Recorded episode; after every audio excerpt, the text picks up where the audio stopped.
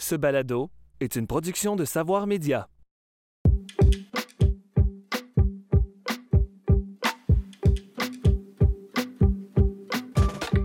Plus un mois ne s'écoule sans que l'actualité ne soit traversée par les questions autochtones. Droits territoriaux, pipelines, gazoducs, développement minier ou hydraulique, appropriation culturelle, racisme, commission d'enquête. Une quantité de sujets contemporains continue de mettre la lumière sur l'urgence des revendications autochtones. Comment expliquer, après des siècles de développement, que bien des réserves prennent encore les allures d'un tiers-monde intérieur? Quelle fut l'ampleur des politiques coloniales et quels ont été leurs effets sur les premiers peuples? Pour aborder ces questions, Horizon Politique a rassemblé deux professeurs spécialistes des enjeux autochtones. Caroline Neptune-Hott, qui est Inou et professeur au département d'histoire de l'art de l'UQAM, et Martin Papillon, professeur au département de sciences politiques de l'Université de Montréal et membre du CRIDAC, le Centre de recherche interdisciplinaire sur la diversité et la démocratie.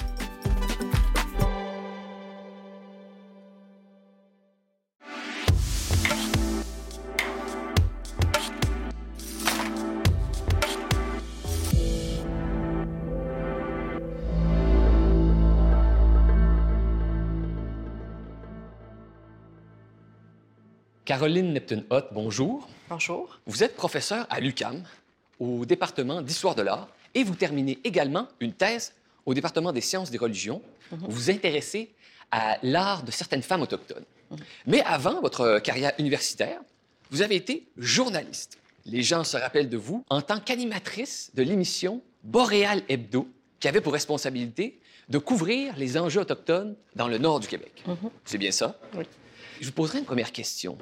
Ces émissions, ces reportages que vous avez faits dans le Nord québécois sur les enjeux autochtones, qu'est-ce que ça vous a appris sur la condition autochtone au Québec? Je vous dirais que d'abord et avant tout, le travail de journaliste, c'est une rencontre avec des gens qui ont des histoires à raconter. Moi, ça a été une de mes approches que j'ai privilégiées, c'est de la rencontre avec des personnes pour faire des longs reportages.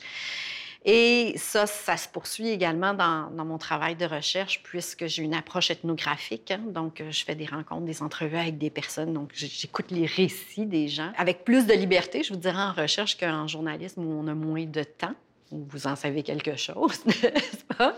Et euh, la pluralité des vécus, euh, des discours, des façons de penser des valeurs chez les premiers peuples. Ça m'a amené également à me rendre au Nunavut, au Yukon, dans les territoires du Nord-Ouest et à couvrir des, affaires autochtones euh, qui étaient à l'échelle du, du pays, en quelque sorte, parce qu'il y a...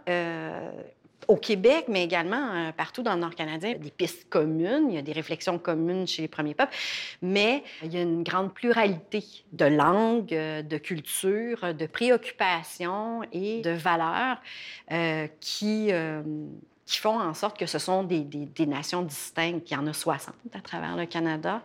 Au Québec, on est à 11, donc il y a vraiment une pluralité au Québec. Mais bien des gens pensent que c'est toujours les mêmes problèmes dans toutes les réserves, dans toutes les bandes autochtones. Non, pas du tout. Pas du tout. Euh, c'est certain qu'il y a des, euh, euh, il y a des problématiques euh, où euh, des nations autochtones vont faire front commun. Euh, il y a toute la question également du rapport à la colonisation, hein, qui, se ressemble beaucoup d'un- d'une province à l'autre, d'un territoire à l'autre, surtout pour le Nord. Il y a des aspects qui se ressemblent, mais il y a certaines distinctions très importantes. Je pense, par exemple, dans l'Ouest canadien, on a beaucoup signé des traités historiques. Bien, justement, si on a signé des traités historiques, il y, a, il y a des façons de négocier, des préoccupations qui sont amenées différemment et des négociations qui sont différentes que ce qui est fait au, au Québec, par exemple, où il n'y a pas eu de traité, sauf la Convention de la baie James et plus tard la paix des Braves. Vous avez utilisé le maître mot de cet épisode, colonisation. On va revenir en détail sur l'importance de ce mot, surtout dans le régime canadien, plus tard avec Martin Papillon et vous. On sait que les Autochtones sont peu nombreux démographiquement au Québec. Ils ont été ignorés, mis en sourdine même pendant très longtemps dans les discussions politiques.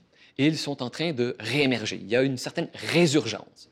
Et j'ai lu quelques-uns de vos textes. Et vous dites qu'il est essentiel aujourd'hui d'autochtoniser nos institutions. Qu'est-ce que vous voulez dire par là? Bien, en fait, euh, ça juste de prendre un pas de côté parfois, euh, de réfléchir un peu à la façon comment l'autre personne pourrait percevoir les choses, pourrait percevoir ce qui s'est passé et euh, voir comment est-ce qu'on peut créer des collaborations. Comment est-ce qu'on peut travailler avec les premiers peuples plutôt que sur les premiers peuples, que ce soit en recherche, que ce soit en journalisme, que ce soit dans la réalisation de documentaires, hein, euh, de films, de fiction, c'est que les premiers peuples ont été euh, exclus euh, de la création, de la création du discours.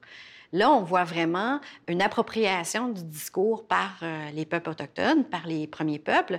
Et euh, cette idée-là d'autochtoniser, c'est justement de réfléchir à comment est-ce qu'on peut intégrer ce discours-là à travers nos institutions, à travers euh, les médias, par exemple, à travers le gouvernement, les différents pays gouvernements, comment est-ce qu'on peut justement être plus plus sensible aux valeurs culturelles des, des, premiers peuples en travaillant avec eux et non pas en disant, ben nous, on a une bonne idée, là, on s'en vient vous la présenter, la voilà, mais plutôt les intégrer dès le départ, au début de nos réflexions.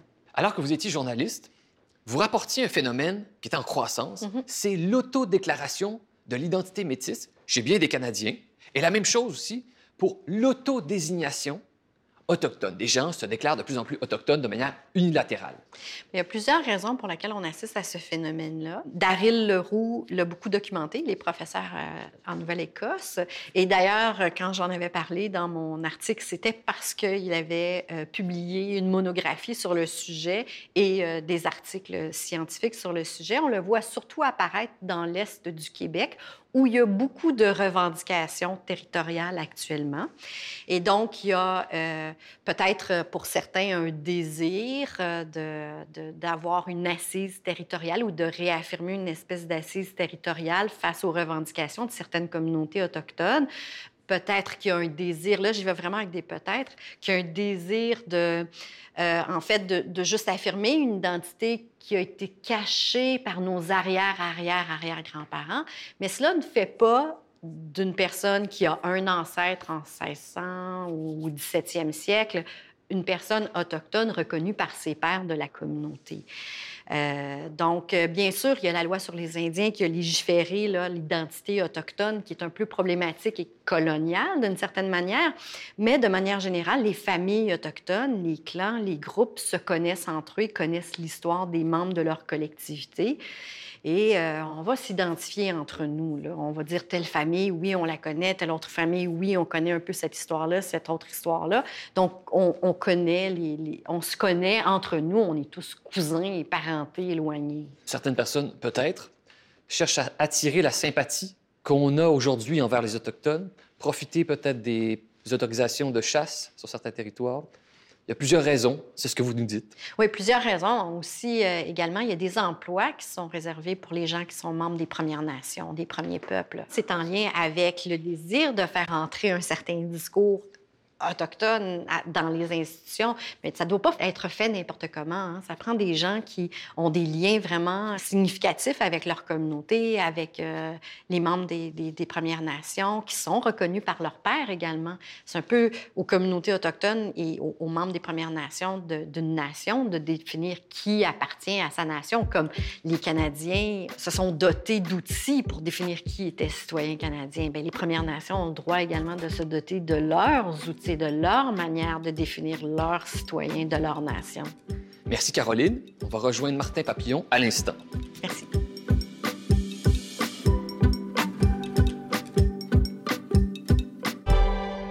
Martin Papillon, bonjour. Bonjour. Bienvenue à Horizon Politique. Vous connaissez Caroline Neptune-Hott, vous travaillez sur pas mal les mêmes sujets, au moins le grand même thème, c'est-à-dire les enjeux autochtones. Vous êtes professeur au département de sciences politiques de l'Université de Montréal et vous vous intéressez à la question des droits autochtones, des traités et de l'autonomie gouvernementale. C'est un mot très important pour parler des enjeux autochtones, c'est le mot colonial et aussi colonisation. Et quand on lit des textes aujourd'hui écrits par des spécialistes des enjeux autochtones, il y a toujours une même formule qui revient. Elle revient extrêmement souvent, presque indépassable. On présente le Canada comme un État colonial. Et je pose cette question parce que c'est quand même pertinent. Le Canada n'a pas eu de colonie outre-mer. Alors pourquoi présenter ce pays comme un État colonial? En fait, c'est un fait historique. Hein. Peut, le, Canada est le produit d'un processus de colonisation. Les Européens qui sont arrivés dans l'Amérique du Nord, dans ce qui est aujourd'hui le Canada ou les États-Unis, sont arrivés dans un but de colonisation, c'est-à-dire d'appropriation du territoire et des ressources pour le bénéfice des métropoles européennes. Évidemment, le Canada s'est créé, le Québec s'est créé avec la dimension plus permanente de l'occupation euh, territoriale européenne. Mais ce qui est important de comprendre, c'est que cette occupation permanente du territoire, c'est, euh, si on veut, légaliser ou c'est justifié à travers une idéologie le colonialisme. Et c'est ça qui est important dans ça. Et c'est une idéologie qui perdure encore aujourd'hui dans nos institutions, dans nos pratiques. Et c'est pour ça qu'on dit que l'État canadien est un État colonial. Hein. Il y a une histoire, un fondement colonial, mais ce fondement-là, finalement, continue à influencer euh, à la fois les mécanismes, les institutions canadiennes, mais aussi nos relations avec les peuples autochtones. Alors, l'idéologie coloniale, hein, c'est important de le comprendre. Qu'est-ce que c'est? Dans le fond, c'est une idéologie qui cherche à justifier, hein, à légitimer la présence des autorités, notamment canadiennes, sur le territoire. Alors, comment on fait ça? En gros, hein, dans, l'Amérique du Nord, rapidement, le premier élément de ça, c'est l'idée que le territoire n'était pas occupé par des sociétés civilisées organisées, ce qu'on appelle en latin terra nullius. c'est cette idée que la terre était vide, de structures euh, sociales organisées. Ça, c'est le premier élément. Le deuxième élément qui va avec, c'est l'idée que les sociétés qui étaient là au moment de l'arrivée des Européens étaient finalement, ben, on, utilisait le terme sauvage, hein, des sociétés non organisées. Et donc, l'arrivée des Européens bénéficierait, on cherche, on cherche à civiliser les Autochtones. Et c'est cet ensemble-là, l'aspect territorial et l'aspect civilisationnel, qui est au cœur du colonialisme et qui marque les, toutes les institutions des relations État autochtone encore aujourd'hui. Mais il faut se rappeler également qu'au départ, les Autochtones et les populations autochtones étaient des partenaires d'affaires avec les Français ou les Anglais ou les autres peuples qui sont venus ici, les Hollandais, peut-être plus du côté de, de l'Est euh, de l'Amérique. Et c'est, euh, bon, autour de 1800 euh, qu'il y a eu un schisme, en quelque sorte, et que là, avec euh, une diminution démographique, que là, les manœuvres coloniales ont été déployées pour euh, justement avoir une assise territoriale euh, plus importante, avoir accès aux ressources naturelles pour les, populations françaises et anglaises. Pendant un temps, il y a un rapport de force plutôt favorable aux Autochtones sur le continent. C'est eux qui accueillent les Européens, donnent même leur autorisation aux colons de s'installer. Et ensuite, le rapport de force bascule et ça mène aux politiques coloniales qu'on connaît, qui fonctionnent avec une très grande loi, c'est la loi sur les Indiens. Comment fonctionne cette loi? La loi sur les Indiens hein, est, adoptée peu après la, création du Canada comme entité fédérale, et c'est une loi qui, euh, en fait, qui consolide un ensemble de lois coloniales qui existaient déjà en euh, une seule grande loi.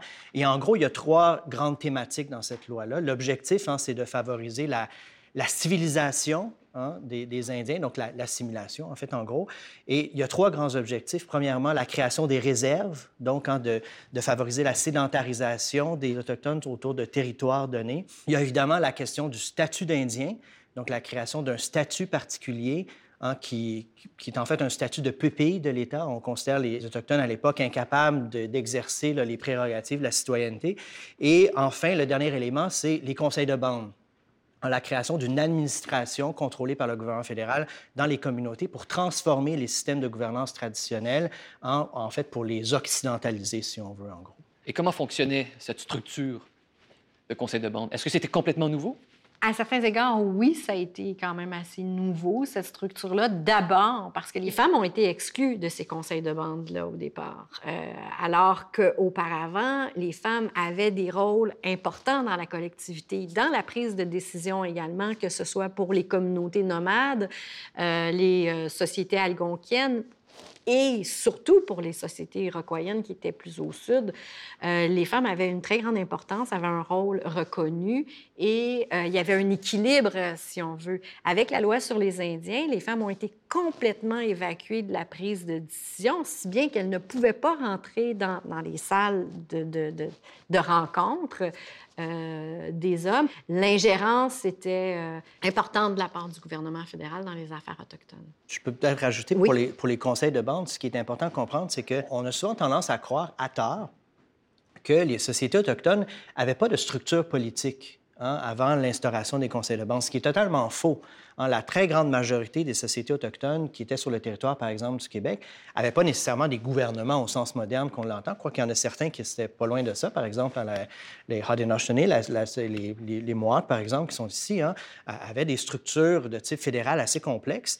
Mais euh, ailleurs sur le territoire, il y avait quand même des, des organisations, des systèmes politiques assez complexes, assez développés, qui fonctionnaient relativement bien. Et l'objectif des conseils de bande, en fait, c'est d'éliminer ça et de reproduire le modèle occidental de gouvernance centralisée, mais en, donc en créant des administrations locales euh, élues à travers un système d'élection comme on le connaît aujourd'hui, mais évidemment les hommes seulement au départ hein, et pendant longtemps. Et, surtout, il y avait un représentant, l'agent des Indiens, hein, un représentant du gouvernement fédéral qui avait droit de regard sur tout ce que faisait la bande. Donc tout ce que faisait le gouvernement du conseil de bande hein, pouvait être annulé, remis en question par un, non-élu, finalement, qui est un administrateur fédéral. Donc, c'est une forme de gouvernement sous tutelle, si on veut, du gouvernement fédéral, qui visait finalement à enlever les mécanismes de gouvernance traditionnels. Et ensuite, les réserves. C'est une autre pièce maîtresse de cette politique coloniale. Comment fonctionnait cette politique? En fait, les réserves, en qui d'ailleurs prédatent la loi sur les Indiens, mais c'est la loi sur les Indiens qui a vraiment formalisé et systématisé ce modèle-là. L'objectif est double, en fait. Hein. Il y a un premier objectif qui est d'ouvrir le territoire à la colonisation, donc le rendre accessible euh, aux non-autochtones pour la colonisation, surtout dans l'ouest hein, de l'Ontario et dans les prairies, mais c'est vrai aussi au Québec. Euh, et le deuxième objectif, c'est justement la, sédentarisation, donc de, favoriser par la sédentarisation un processus d'assimilation qu'on appelait à l'époque le processus de civilisation. Donc, il y a deux objectifs, hein, ouverture du territoire et renfermement euh, euh, des, Autochtones dans des petites communautés sur des territoires plus limités pour justement euh, éliminer les cultures, les langues. Au fond, on dépouille les femmes de leur pouvoir politique et on fait pardonnez-moi ce mot qui n'est pas du tout français, une réingénierie politique majeure. On les confine dans un territoire pour les assimiler, pour les casser dans le mode de vie sédentaire. Et en même temps, est-ce qu'il n'y a pas un certain paradoxe avec les réserves? C'est-à-dire qu'en obligeant les Autochtones à vivre entre eux pendant assez longtemps, on a indirectement permis la survie des cultures autochtones. Bien, euh, oui, c'est Ghislain Picard, chef à l'Assemblée des Premières Nations du Québec et du Labrador, qui a déjà dit en quelque sorte que les communautés autochtones, les réserves, euh, selon la loi sur les Indiens, avaient été un peu des temples pour euh, les langues autochtones et certaines pratiques culturelles, parce que justement, quand les membres de nos communautés se rencontrent, ben c'est la langue autochtone qui est parler dans la communauté entre les gens. Cette proximité-là permettait justement cette survie puis un certain passage euh, des connaissances. Mais en même temps, une grande part des langues autochtones euh, ont été euh, construites, créées, développées. Ces visions du monde-là ont été développées en lien avec le territoire. Mais le système de réserve a amené paradoxalement les Autochtones à à ne plus avoir accès au territoire. Et j'ai une amie, euh, justement, un pessamite, euh, qui se rendait en territoire avec des aînés, des gens qui connaissaient la forêt. Elle a dit, j'ai l'impression presque qu'ils parlent chinois. Elle parle très, très bien nous. Mais quand elle est arrivée en forêt, il y avait tellement de verbes qu'elle ne connaissait pas de la forêt qu'elle avait perdu une part des connaissances et du langage. Donc, oui, je comprends la réflexion de M. Picard, euh, qui vient en quelque sorte dire, ben oui, il y a eu une protection des langues. Mais vraiment, il y a eu vraiment, vraiment de très, très grandes pertes qui ont été causées par ces systèmes-là. Donc, moi, je, marche sur des œufs un peu quand on, on me dit euh, que, que ça a permis une protection des cultures et des langues.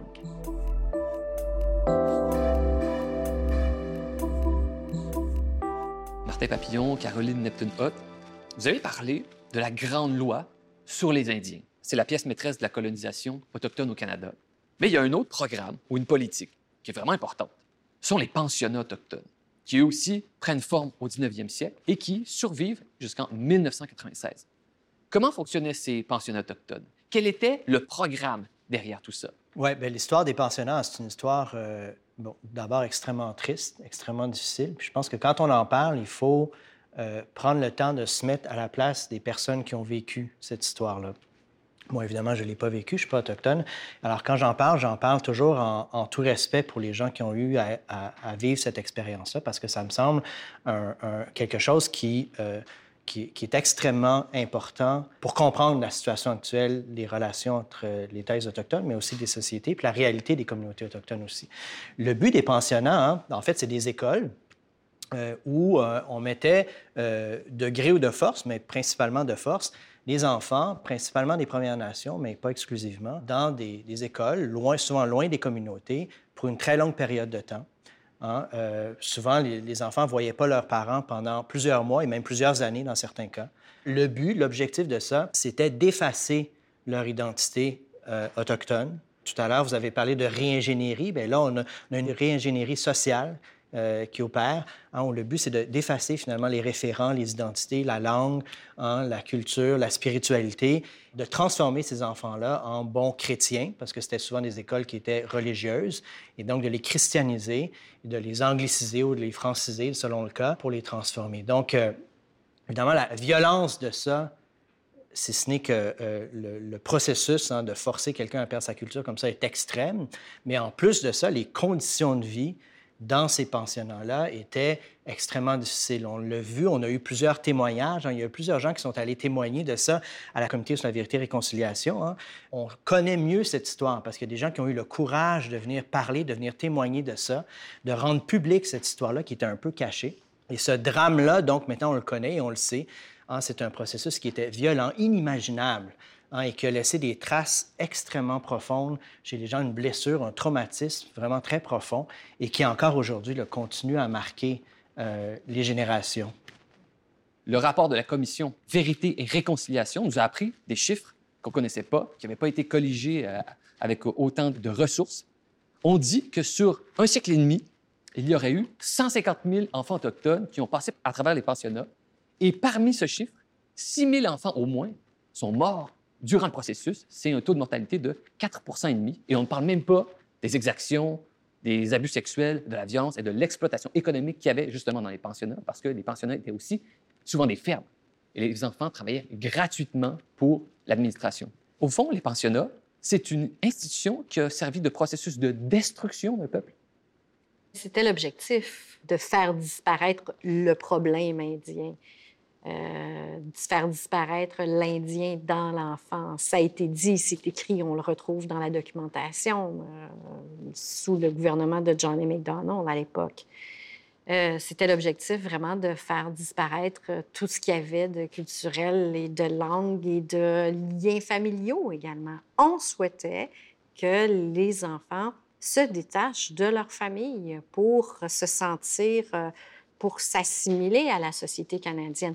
Mais ils n'étaient jamais vraiment complètement assimilés à la société canadienne. Ils devenaient des enfants, euh, des, des, des, citoyens un peu bruns au sein d'une société canadienne qui les excluait de toute façon à cause de leurs différences euh, raciales d'abord et ethniques ensuite.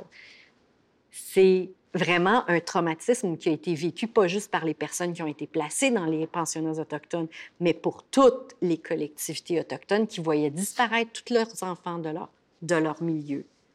À quatre ou cinq ans, on venait les chercher avec violence c'était la gendarmerie royale du Canada, les prêtres. Parfois, c'était pas violent. Les parents pensaient bien faire en les envoyant dans les pensionnats. Ils se disaient, ben ils vont apprendre à lire, ils vont apprendre à écrire. Ils ne savaient pas qu'il y avait autant de violence comme ça. Donc, euh, on a détruit des sociétés complètes. Au fond, les pensionnats, c'est une des pages les plus sombres, peut-être la page la plus sombre dans l'histoire du Canada. Le rapport de la Commission Vérité et Réconciliation parle de génocide, en le qualifiant de génocide culturel. C'est des mots qui sont très forts, très puissants. C'est des mots qui peuvent être difficiles à accepter, mais je pense personnellement, et ça c'est sujet à débat, mais je pense que c'est des mots qui sont justifiés. Euh, quand on a une telle entreprise de destruction systématique hein, de, de sociétés, de culture, euh, on n'a pas éliminé physiquement, quoique vous l'avez dit, les statistiques, le taux de mortalité est significatif. Euh, on n'a pas cherché néanmoins à éliminer physiquement les personnes, mais très certainement, on a, cherché à éliminer culturellement des, sociétés entières. Hein, et donc à les assimiler, à les transformer. C'est une entreprise d'ingénierie sociale qui est à, mon avis, d'une gravité, d'une ampleur euh, incroyable. Et c'est seulement depuis quelques années qu'on se rend compte au Canada de l'ampleur que ça avait, de l'importance que ça avait. Donc, à mon avis, euh, c'est très certainement une page noire de notre histoire. On le sait maintenant. On ne peut plus nier, on ne peut plus dire euh, ça n'a pas existé ou c'est exagéré. Il y en a encore qui disent euh, qu'il y avait des bénéfices à, ces écoles-là. Moi, je ne peux, pas imaginer qu'il y avait des bénéfices. Mais l'important maintenant, c'est de se dire collectivement, on connaît cette histoire-là et euh, on ne peut pas simplement l'oublier. On ne peut pas se dire c'est dans notre passé, maintenant il faut passer à autre chose. Hein. Il faut, d'une part, reconnaître nos torts comme société. C'est pas juste les gouvernements, c'est nous comme société collectivement. On a une responsabilité collective pour dire, ben ces, pensionnats-là, ça fait partie de notre histoire, ça fait partie de notre, de notre héritage. Et la réparation, hein, de ce qui s'est passé. Ce processus de réparation est long et il faut le soutenir. Il faut être à l'écoute des besoins des communautés en termes de réparation, mais il faut aussi reconstruire quelque chose, hein, une société, une collectivité, sur la base d'une logique de réconciliation qui repose sur les leçons du passé. Moi, ce que j'ai peur, c'est qu'on oublie un peu ce qui s'est passé, puis qu'on se dise, ben là, on s'est excusé, maintenant passons à autre chose. Et à mon avis, ce serait une erreur. Hein. On ne réparera pas nos relations si on fait ça. La décolonisation, c'est un processus. C'est quelque chose qui se fait dans le mouvement. Et ça se poursuit, ça a commencé. Euh, il y a des, choses qui sont faites. Ici, on le fait également. On en parle. Ça se fait de plus en plus dans les, universités avec des programmes, de l'enseignement. Euh, dans certaines provinces, on a accepté d'enseigner justement l'histoire des pensionnats. Euh, ils ont développé des curriculums, notamment dans les territoires du Nord-Ouest, au Yukon, au Navut, je pense en Saskatchewan, je ne me trompe pas ils ont développé des curriculums pour raconter cette histoire-là à partir euh, du primaire, du secondaire, cette histoire sur les pensionnats. ça, c'est des processus qui sont en cours, mais la décolonisation doit se faire dans le mouvement. Ça continue encore aujourd'hui par différents gestes. Tout le monde a une certaine responsabilité à cet égard.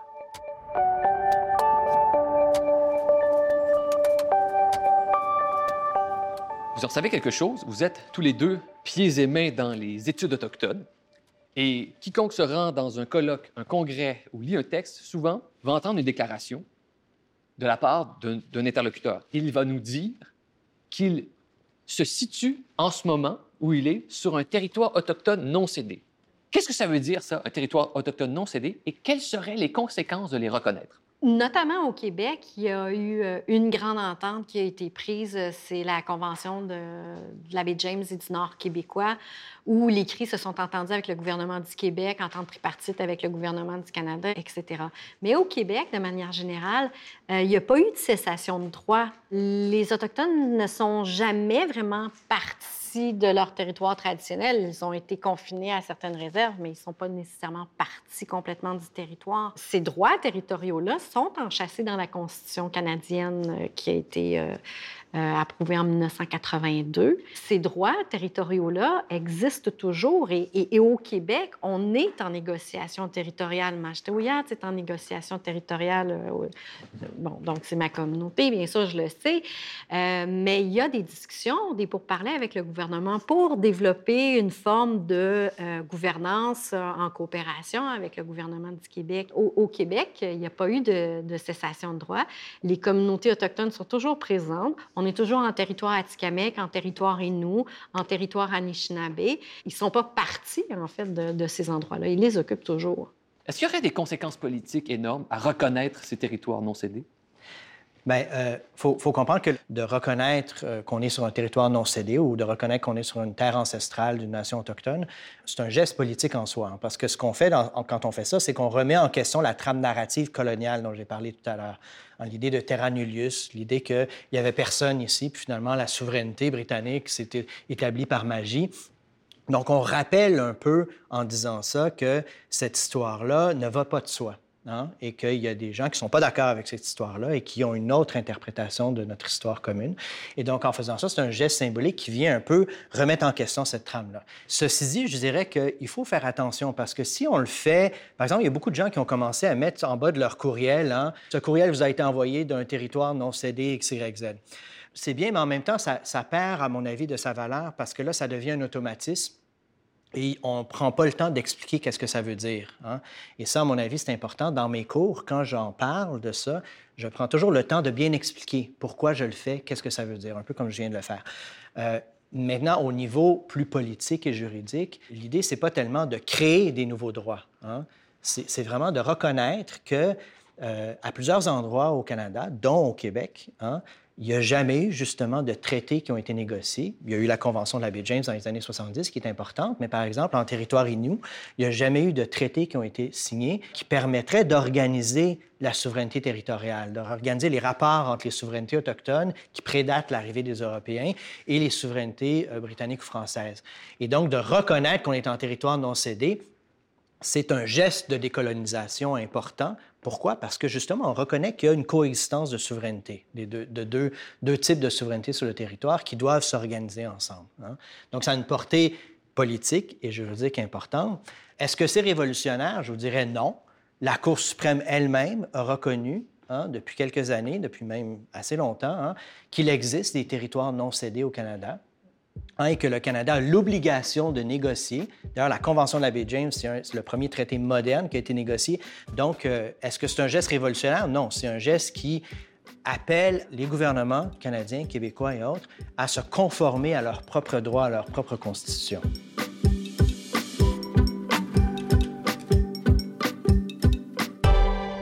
Chaque épisode d'Horizon politique se termine par une discussion sur un document ou des documents qui ont un lien avec le sujet retenu. Et dans le cas qui nous concerne aujourd'hui, c'est la Déclaration des Nations Unies sur les droits des peuples autochtones.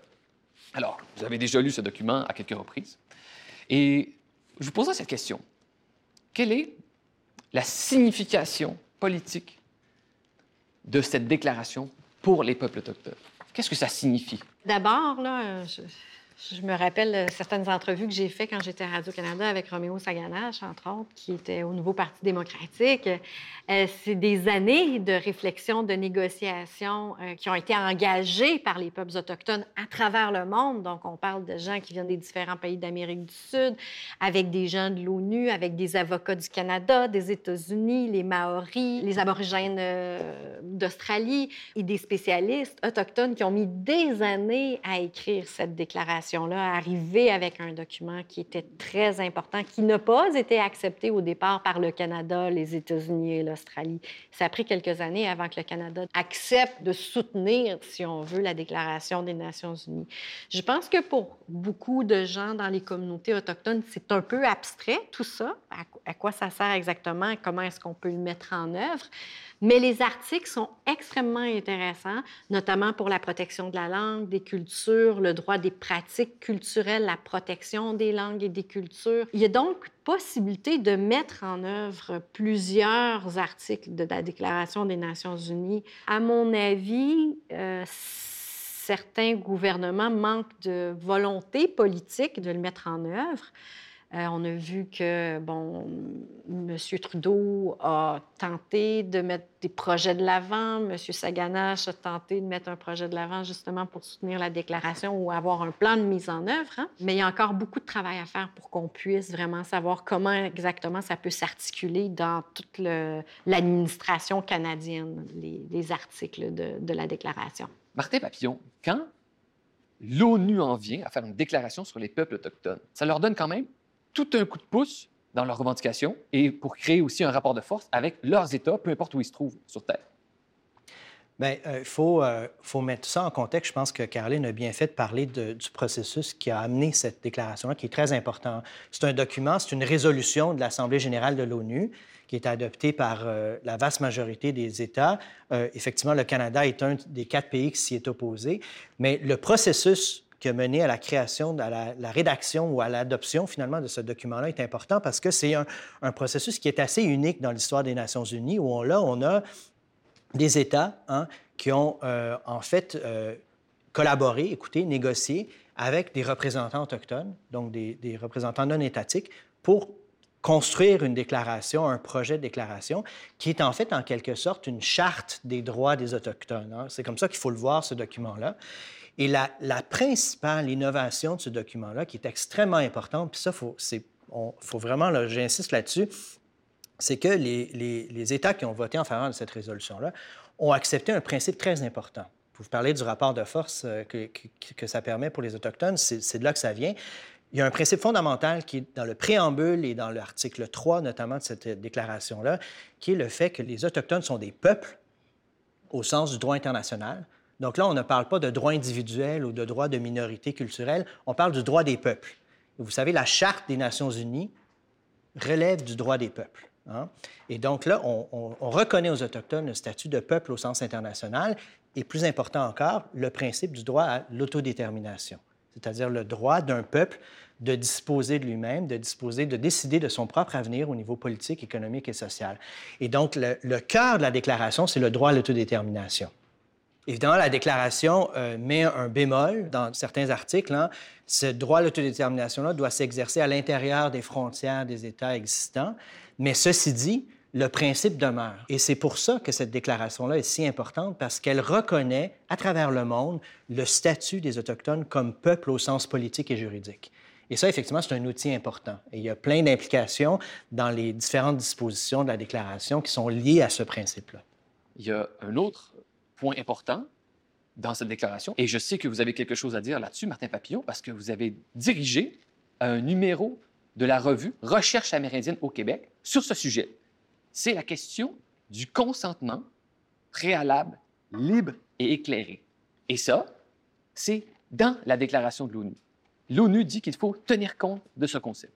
L'idée de consentement préalable libre et éclairé se retrouve à quelques endroits dans la déclaration, notamment en lien à la question de l'accès au territoire, de la gestion du territoire, des territoires ancestraux, notamment, entre autres, plus particulièrement en matière de développement des ressources naturelles. Le principe de consentement préalable libre et éclairé est controversé. Pourquoi? Parce que quand on s'y oppose, on a tendance à dire c'est un droit de veto, c'est inacceptable, etc. Vous savez, euh, François Legault, il a dit exactement ça. Il dit, nous, la Déclaration des Nations unies, c'est le droit des peuples autochtones, on est bien content avec ça, on serait prêt à l'adopter, etc., mais on ne veut pas reconnaître un droit de veto aux Autochtones, c'est inacceptable.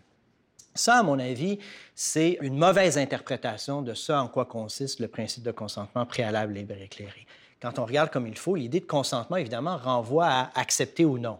Donc, effectivement, hein, il y a un droit de dire oui ou non. Mais si on regarde comme il faut la déclaration et si on regarde les intentions derrière ces articles-là, ce qu'on voit, c'est finalement l'idée d'autodétermination. C'est-à-dire, si on reconnaît le principe que les Autochtones sont des peuples qui ont le droit à l'autodétermination, bien, bien entendu, il faut leur reconnaître la possibilité de dire oui ou non lorsqu'il y a quelque chose qui se passe chez eux. Ça va de soi.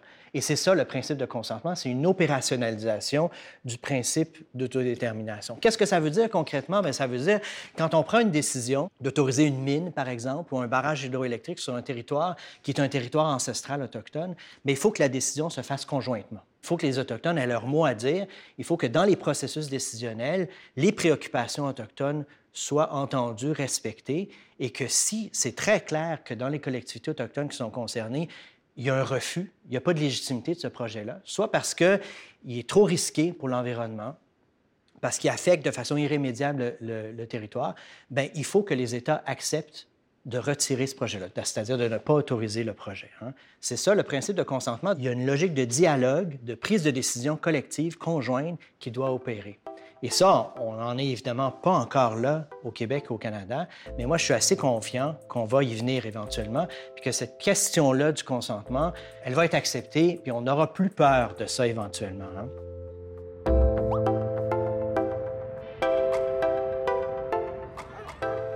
On a beaucoup parlé de ce qui va mal, de ce qui a causé du tort, les politiques coloniales, la loi sur les Indiens, les pensionnats, qui est quand même positif, l'ONU, la Constitution de 1982 qui reconnaît les droits autochtones. Mais on pourrait terminer avec un élan. Je, sens que vous y tenez. Est-ce que vous sentez que le 21e siècle marque un nouveau momentum dans les enjeux autochtones? C'est l'occasion depuis très longtemps où les Autochtones vont pouvoir parler en leur nom, faire avancer leur cause. On a de plus en plus de succès euh, en termes d'éducation. Euh, parce que c'est le nerf de la guerre, à mon avis, c'est nos jeunes, c'est la richesse de nos communautés. Euh, je veux dire, on a plus de 50% de la population qui a moins de 25 ans dans certaines collectivités. Il faut miser sur l'éducation de ces jeunes-là, puis de s'assurer qu'il y a une relève. Parce qu'il y en a des gens qui font des choses magnifiques. Je pense entre autres à des initiatives très concrètes, par exemple le Wapikoni Mobile, euh, qui a amené des jeunes à faire de la vidéo. Bien sûr, le nombre de projets dans les collectivités qui sont mis en branle, les possibilité, justement, par exemple, de la communauté Atikamekw de faire sa gestion de la protection de la jeunesse. Donc, s'assurer que ces jeunes-là soient euh, autonomes, euh, qui puissent redonner à leur collectivité, qui ont les outils pour fonctionner dans la société. En ce moment, on a toute cette jeunesse-là qui brille de plus en plus. On les voit beaucoup, euh, des, chanteurs, des danseurs, des artistes. Bon, évidemment, moi, je suis en, art, donc il y a de plus en plus de jeunes artistes qui se démarquent, qui ont quelque chose à dire, qui ont une voix. On les entend de plus en plus, notamment dans les médias de masse, mais également dans des médias alternatifs. Et ça, pour moi, c'est très prometteur de voir cette jeunesse-là. C'est pour ça aussi que je suis allée en enseignement. C'est aussi parce que je veux m'assurer que il y a un transfert de connaissances qui soit donné, que ce transfert des connaissances-là aussi traditionnelles dans les communautés soit protégé et que les sociétés autochtones euh, fleurissent. Euh, on est vraiment euh, dans un bon moment, je pense, pour voir toute une jeunesse arriver avec des nouvelles idées, arriver avec des développements, puis ils sont capables, ils sont dynamiques, puis il y en a beaucoup aussi. Je pense qu'il y, a quelque chose qui change présentement, qui est important à comprendre. On a parlé beaucoup de l'histoire, on a parlé de l'héritage colonial, on a parlé des institutions coloniales, de la difficulté de transformer nos relations. Mais euh, il y a un phénomène actuel qui est vraiment important qu'il faut comprendre, à mon avis, c'est que les Autochtones de différentes nations prennent leur place présentement dans la société, que ce soit au niveau culturel, que ce soit au niveau euh, artistique et autres, mais au niveau politique, au niveau économique aussi. Et cette place-là, cet espace-là, finalement, qu'ils revendiquent au sein de la société ou en relation avec la société euh, redescendante, je pense que c'est quelque chose de nouveau qui va transformer le Québec et le Canada profondément dans les prochaines années. Et ça vient, à mon avis, avec une fierté. Puis là, je ne veux pas parler au nom des, différentes communautés autochtones, mais je pense que, corrigez-moi si je me trompe, là, mais je pense qu'il y a une fierté renouvelée Hein, d'être ce qu'on est, euh, d'être Anishinaabe, d'être Mohawk, peu importe, hein, et Innu. Et ça, c'est relativement nouveau et que ça soit visible, c'est important. Hein. C'est important, cette visibilité-là. Vous savez, Richard Desjardins et Robert Mondré avaient fait un documentaire il y a plusieurs années qui s'appelait Le peuple invisible. Euh, et, ça traduisait très bien, à mon avis, cette idée-là d'invisibilité des Autochtones. Mais là, là, ce sont des peuples visibles maintenant. On ne peut plus ne plus les voir. Et ça, je pense que c'est une transformation fondamentale, très importante de nos sociétés, qui est extrêmement positive. On pourrait continuer pendant encore assez longtemps sur la colonisation et surtout sur la décolonisation autochtone au Québec. Les gens pourront vous suivre, chacun à leur façon. Caroline Netton, vous êtes professeure à l'UQAM et vous terminez une thèse en sciences des religions. Vous vous intéressez à l'art des femmes autochtones. Martin Papillon, vous êtes professeur au département de sciences politiques de l'Université de Montréal. Les gens pourront lire le numéro de la revue Recherche amérindienne au Québec sur le consentement préalable libre et créé et ils vous suivront sur Internet et pourront retrouver vos textes et vos recherches qui sont disponibles dans les bibliothèques et dans les bases de données. Je vous remercie tous les deux d'avoir été là. C'était très intéressant et surtout très instructif. Merci. C'était Horizon Politique, une production de Savoir Média, conçue et animée par Guillaume Lamy, avec Caroline Nepton-Hott et Martin Papillon. Merci à toute l'équipe. À la réalisation, Marianne McGrath. À la direction de production, Michel Sabourin. À la coordination de production, Camille Renault. À la coordination de post-production, Stéphanie Basquin. À l'assistanat à la réalisation, Sausen Amida. À l'assistanat à la production, Laurie Lebeau et Émilie Dumont. À l'assistanat à la post-production, Roxana Baloyou. Au montage hors ligne, Claude-Sophie Barsalo-Lacourcière. Au montage en ligne, Robert Piché. À la prise de son, Serge Bouvier. Au mixage sonore, Michel Marié. À la production déléguée, Mélissa Hébert. À la direction générale et à la production exécutive, Nadine Dufour. Avec la participation de Jérémy Desbiens. La musique de ce balado provient de BAM Music Library et cet épisode a été rendu possible grâce au soutien financier du Centre de recherche interdisciplinaire sur la diversité et la démocratie, de l'équipe de recherche sur les cosmopolitiques autochtones, ainsi que de la revue et de la société Recherches amérindiennes au Québec.